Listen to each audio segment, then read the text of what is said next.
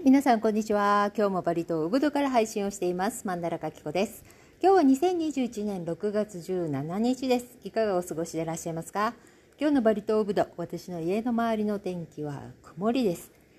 ああ、暑いです。えー体感温度が33度、気温29度、そして湿度が76%。えーちょっと湿度がね、寒気の割には高いですよね。なぜかと言いますと、昨日の夜は結構長い間、えーすごい雨と雷、えー長かったですね、多分。だ朝起きて庭の池を見たらもう庭の池もう満杯の水っていう、えー魚がね飛び出そうな感じでしたけれども、かなり長く降っていたようです。うちの主人曰く約5時間ぐらい、降っていたということですけれどもどうやって知ったんでしょうね。ろ5時間夜中の5時間どうやってずっと起きてたのかいっていう感じなんですけれども、まあ、適当に答えていたのかなと、えまああの久しぶりの雨だったので、うんまあ、ちょっとムシムシしますけれどもとってもね、えー木々が綺麗になってよかったかなっていう感じです、まあ、たまにはやっぱ降ってくれないとねちょっと水不足心配になりますよね、まあ、通常だと7月とか8月とかって結構雨がね、えーもう寒気なのにっていつも同じこと思うんですけれども寒気なのによく雨降るなとか。ただ今年はえー普段だとこの6月も中旬ぐらいだと結構日中も肌寒くていつもカーディガン着たりとか靴下履いたりとかするんですけどもうんまだそれがないなっていう感じです、えー早朝はちょっと寒くなるので、まあ、あの毛布みたいな掛け布団をね、えー足元の方かけたりとかはしてますけれどもそこまで寒いってもうすごく日中も寒い寒いっていうのは全然感じられない、えーインドネシアですね。えー今日はですねインドネシアとうとう来たか第2波っていう感じなんですけれども、えーコロナのね第2波の方がもしかしたら来たんじゃないかっていうふうによく、えーツイッターの方でもね見かけますね、えーここ数日なんですけれどもかなり急増してきて、えー今日は多分1万人を超してしまうんではないかというふうにも、えー書かれていますね。うん、なんかあのデルタ株っていうやつですね、えーこれはどうやって入ってきたんだろうって言ってうちの主人笑ってましたけれどもまあ、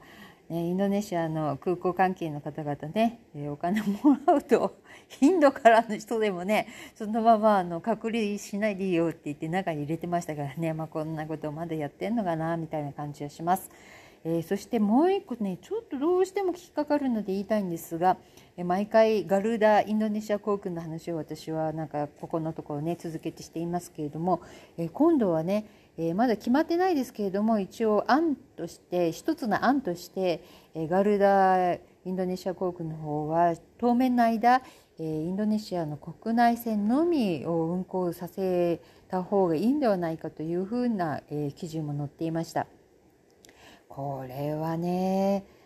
うんなんかこうちょっとガクンときますよねいろんな意味でね、まあ、帰る帰らないにかかわらずやっぱり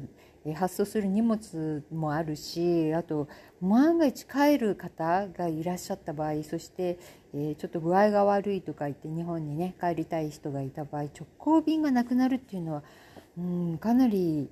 厳しいですよね。ね、やっぱガルダインドネシア航空っていうのは本当にねサービスとかそういったことを私たちに望んでいない。ただ単に直行便で日本に帰れる楽さそして重量がねかなり、えー持って帰って持ってこれるという意味でねやっぱりガルダインドネシアっていうのは、うん便利だったんではないかなというふうに思うんですが、まあ、これだけ借金借金の中にいるっていうのはねこれ返す返さないでいたらもう本当に突然倒産にもなりかねますからね、まあ、借金が、えー返せる見込みがつくまでもしかしたら国内線のみにするというような、えー案も出てるということなんでしょうか。まあこれはちょっとね嫌だけどしょうがないのかな。まあいろんなこといろんな案をね出していただきたいというふうには思っております。あとですね2日前になるのかな、え6月15日、火曜日。この夕方のね5時半ぐらいにすごかったんですよ。うちからもそんなに、えー遠くないんですが、えーブラバトゥという地域、えーギャニャールの方ですね。ギャニャールボナ村、えーあのカゴとか竹細工とかでね有名なボナ村の手前側にあるんですが、そこのブラバトゥの方の市場がものすごい大火災が発生してしまったんです。えー、消防車はね20台ぐらい出ていたという話ですね。私はこの時間帯にちょうどインスタグラムを見ていて、えー、画像がね動画が出てきてびっくりして「何これ!」って言ってみんなで言ってたんですが相当長い間火災止められなかったようですごいですねうちの家のね あの夜のね9時ぐらいまで、えー、消火作業にかかったというふうな話も出ていますちょっと詳しい話っていうのはそこまであんまり載ってないんですが、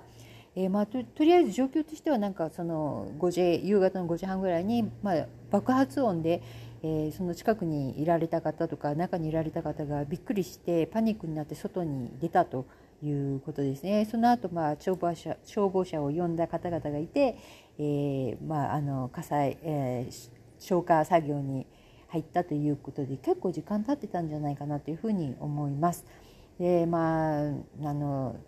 どこでしたっけ？え電波サウルのねあのクンバサリのところの市場の火災の時もそうでしたけれどもやっぱり商品とかどうしても外に出したい商品を求めてね中に戻ってしまう人たちとかねそういう方が必ずいらっしゃるんですよね。まあ、あの今回私が読んだ記事の中では死亡者というのは出ていなかったので、うんあのまあ、あの詳細がお知りになりたい方はあのニュースの方でね確認していただきたいと思います。まあ、数百店舗の方々が、えー、店をね失ったということです。えー、記事によっては600ぐらいの店舗が、えー火災でね、えー、もう使えない状態になっているというふうにも書かれていました、まあ、ブラバトの市場っていうのは結構大きいですからねうんまあねなんかねいろんな説があるんですよこの市場の火災まあ、あのウブドもそうですけどウブドの前には電波サールのそのクンバサリのところにねあの橋のところの大きなえ市場もねかあの火災が起きたりとか、まあ、いろんなところで市場っていうのは火災が起こりやすいんですけどもあまりこう詳細はね明らかにされないですよねいつも。でうちの主人とか昔からまあいろんなところにねバリでもやっぱあるからそのたんびに言ってたのが、まあ、あの立ち退きをねさせるのに火災を起こすっていうのも昔からまあ、インドネシアではねあるあるの噂話なんだよっていうふうに結構のしらーという感じで、えー、言っていましたね。ちょっとでもこういう手を使うってまさかって私はやっぱり日本人の血があるのでね思うんですけれども。でもそれ結構普通の話みたいですね。前に他の方からも聞いたことあります。まあ、大体、うん、こういう詳細をね発表できないようなものはだだいたいコンシュレートみたいなこう漏電だったりとかそういったものでね、えー、はっきり原因を突き止められないようなもので終わってしまうという。まあ、このブラバトに関しては本当あの原因何だったんでしょうね。ねとっても知りたいところですけれども、まあ、5時ぐらいになると結構まだあのお店出してる方たちっていうのはいっぱいいるし夜のね屋台とかもう出ているところだったので、うん、大変なんじゃないかなと思います。そのジャジャカルタとかである立ち退きをさせようとして火災を起こすっていうのはえー、例えばですね市場とかっていうのは政府が持っている場所ですよね。で、えー、この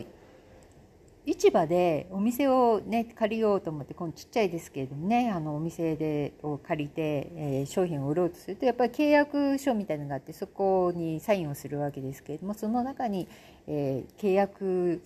あのの条件としてねあの立ち退きがある場合もあると。あの公共の場でやっぱり老朽化っていうのは怖いですからね。例えば20年に1回とか、まあ、30年に1回とかそういったうんリノベーションが必要な時には、え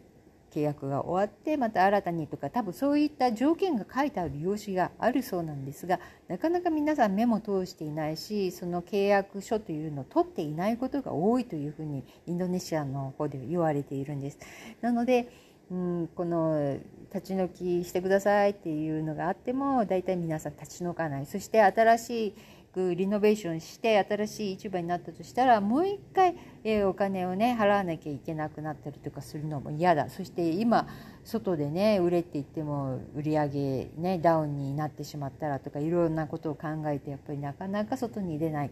で、まあ、こういった、ね、火災を起こしたという過去がどうもなんかインドネシア、まあ、どこか分かんないですけど、まあ、ジャカルタとかそういったところではあったような話をちょこちょこっと、まあ、聞くこともあります。インドネシアのニュースを見ていると昔からなんですけど最初見た時結構ショックでえどうしてこんなことするんだろう？泣くまでなんでこんなことするんだろう？と思ったんですが、えー、その政府が持っている、まあ、野ざらしの、ね、場所川の、まあ、シカゴのとことか、まあ、ジャカルタのうん貧困の方々がねホタテ小屋を作って一生懸命住んでいる、えー、場所とかありますよね。ああいうところに、え立ち退きを要請するけれどもその人たちっていうのは本当に貧しいからそこに住んでいるわけで他に移れないからそこにいるわけなんですが、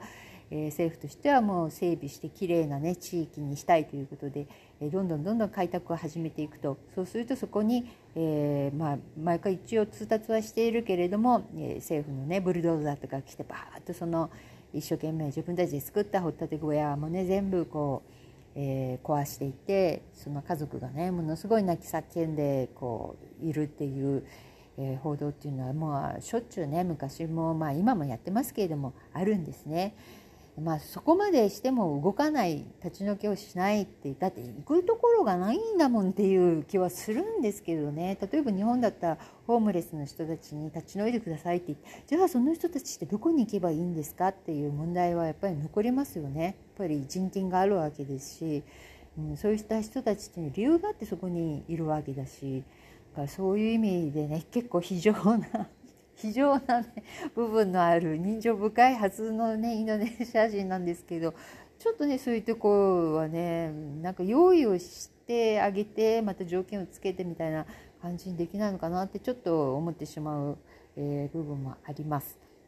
というわけで、まあ、市場とかそういった政府が持っている場所に、えー、勝手にね家を建てたりとか、まあ、契約条件に反したりとかすると、まあ、そういったねまあ噂話もあるという感じで、えー、スルーしたいと思います。えー、まあ死者とかね負傷者がいなかったらまだいいですけれどもまああれ大変ですよねその後どういうふうにするのかっていうね。えー、あとはですね、うん、この話今日ねツイッター見ていたら、えー、日本人のねウブドに住んでらっしゃる方が私今日はねって言ってあの7万5千ルピア札、えー、紙幣をね、えゲットしましたっていうので写真を載せていらっしゃった方がいたんで思い出したんですけれどもそうなんです皆さんご存知でしたか？インドネシアには7万5千ルピア札という変わった紙幣があるんですね。この7万5千ルピア札を使われたら計算するのがなんかちょっと大変になりそうな気がするし 面白いなと思うかもしれないんですけれどもなぜかというとこの7万5千ルピア札っていうのは去年の、えー、2020年の8月17日インドネシアの独立記念日の日に、えー、発行されたものなんですね。去年はねコロナでえ通常だともう本当に平和的にこの8月17日祭日をインドネシア人の方々どこの島もどこのエリアももう本当に楽しく、えみんなでお祝いして国旗を飾って、えー、あの祭典っていうんですかねセレモニーをね大きくやったりとかもするんですけれども、去年はね集まることがコロナでできなかったので政府の方がこの7万5千ルピア札を、えー、記念発行したわけです。なぜかというとインドネシア共和国が誕生した75周年だったわけですね。で75周年を記念して7万5,000違う7500万枚の7万5,000ルピア札を、えー、発行したということで、えー、面白いですねこの紙幣にはね、えー、元昔のスカルのスカルのかな、えーえー、ハッタさんの大統領とかね、えー、絵が描いてあってで裏にはこうインドネシア人の子供のね絵がカラフルに描かれていたりとかしてとっても綺麗なお札なんですが、えー、こちらが発行されて一応オンラインで当時はね、えー、登録したりとかすると予約登録をすると、えー、1人1枚、えー、交換ができますよっていうシステムだったんです。まあ、でもこれは価値ありますよね。えー、7万、えー、7500万枚しかないわけですから、えこれ後でねものすごい、うん、この時に発行された7万5千 ,7 万5千ルピア札っていうのはすごく高価なねものになったりとかするかもしれないし、まあ、コロナを思い出す人たちもいるかもしれないしまあ、こういった75周年記念の時はこんなのがあったんだよっていういい思い出にはなるかもしれないですね。実際にね使われているのはやっぱり見かけたことはないんですけれども、まあ、あの今では結構普通に、えー、使ってる人ももしかしたらいるのかもしれないです。というわけでインドネシア面白いことしますよね。まあ、この第2波ねあんまりあの広がらないで、えー、まあ、広がらないでというよりも死者とかが、えー、出ないようなものであってほしいと本当に思います。えー、うちの息子今二十歳なんですけれども、えー、ようやく、えー、水曜日からかな火曜日か水曜日から、え大学のね 2, 回生が終わって、えお休みに長期休暇に入りました、えインドネシアの大学っていうのは、え9月から始まってだいたい6月に一応終わってそして2ヶ月まあ2ヶ月半とか、えー、だいたいお休みがあるんですね。なんですけれども、まあ、今年はねまたこういうんで去年はこのままオンラインになるのか授業があるのかっていうようなことを言ってましたけれども今年はまあ授業をやりたいみたいなんです。で一応、えー、この間の日、えー、オンラインでうんワクチンを、えー、打つ受付を始めたっていうのででうちの息子の大学はあの医学部とかが結構えー、バリの中ではね、えー、有名なので一応あの、まあ、ただでね受けるのに、え、登録をしてくださいっていうのででどうするの？って僕は打つの？みたいな感じで言ってましたけど自分で決めてくださいっていう、まあ、しょっちゅうねワクチンの話を私はしているので、まあ、自分でね、えー、自分の意思で決めてくださいということで。まあ、学生がね学校に行こうと思ってやっぱり打たないと、いけないというふうにもうんなってきているのかなというふうにも思うしまあどんな感じなの？まあ一番最後に打ってねっていうようなことは言っていますけれども、まあ、今ねあの主流になっているのは、えー、シノパク製の中中国製のねものなのでうんでうんですけれども、まあ、そういったわけで、まあ、あの逃げられない状況もねやっぱりあの子どもたち、うん学生さんたちっていうのはどうしても出てきますからあとホテルマンの人たちとか医療関係者の方々とかねやっぱり、うん、今月いっぱいぐらいには、うん、全インドネシアの全あの先生教師の方たちはもうコロナの接種を終了していなきゃいけないというふうにもこの間ニュースにも載っていました。というわけでね、まあ、だんだんだんだんだんだんだんだんとこうワクチンの接種もね強制のような形、えー、になっている部分もあるのかなというふうに言われてます。まあ、私は打っていないですけどね、え、必要に迫られなければ打つ必要は私は今のところないんではないかなというふうに思います。というわけで、えー、まあこんな感じでしょうかね。まあ、あのこの前ねあのずっとねうちの息子っていうのは学校の授業があるその4ヶ月ぐらいの間っていうのは絶対に外でほとんど外にも行かないし外でご飯を食べに行ったりとかしない。もうほんと集中型なんですよ。もう本当オタクですよね。なんて終わったので学校が一応終わって休みに入ったのにもうねご飯外で食べたいみたいな。であのウブドにあるブラックシーフシープフェという、まあ、黒い羊のカフェですね。こちらの方、えー、行ってきたんですけれども、まあ、あのとっても美味しいですよ、えー、昼間に行ったんですがとってもたくさんの西洋人の方々でにぎわっていました。まあ、マスクをしている方はほぼいないです。入ってきた時から 私も忘れてて、えー、マスクしないで行ってましたけれどもね、私はね、しょっちゅう忘れるんです、マスクをしてないの。で、この間なんかね、電波サールでマスクをしてない集団の40人がなんか拘束されたとか、捕まったっていう、まあ、逮捕じゃないですけれども、捕まったっていう話、さっきなんかちらっとこう、えー、ニュースをパッとこう、タイトルだけ読んでたらあったのでああよかった私捕まんなくてとか、まあ、忘れてしまうほどねのんびりしていますけれどもこれがまあちょっと気を引き締めて、えー、あの気をつけていかなきゃいけないかなと思っております。というわけで滑舌もねだいぶ悪くなってきたマンダラかけ子、えー、今日はこの辺で失礼いたします。またお会いしましょう。それではさようなら。バイバイバイバイ。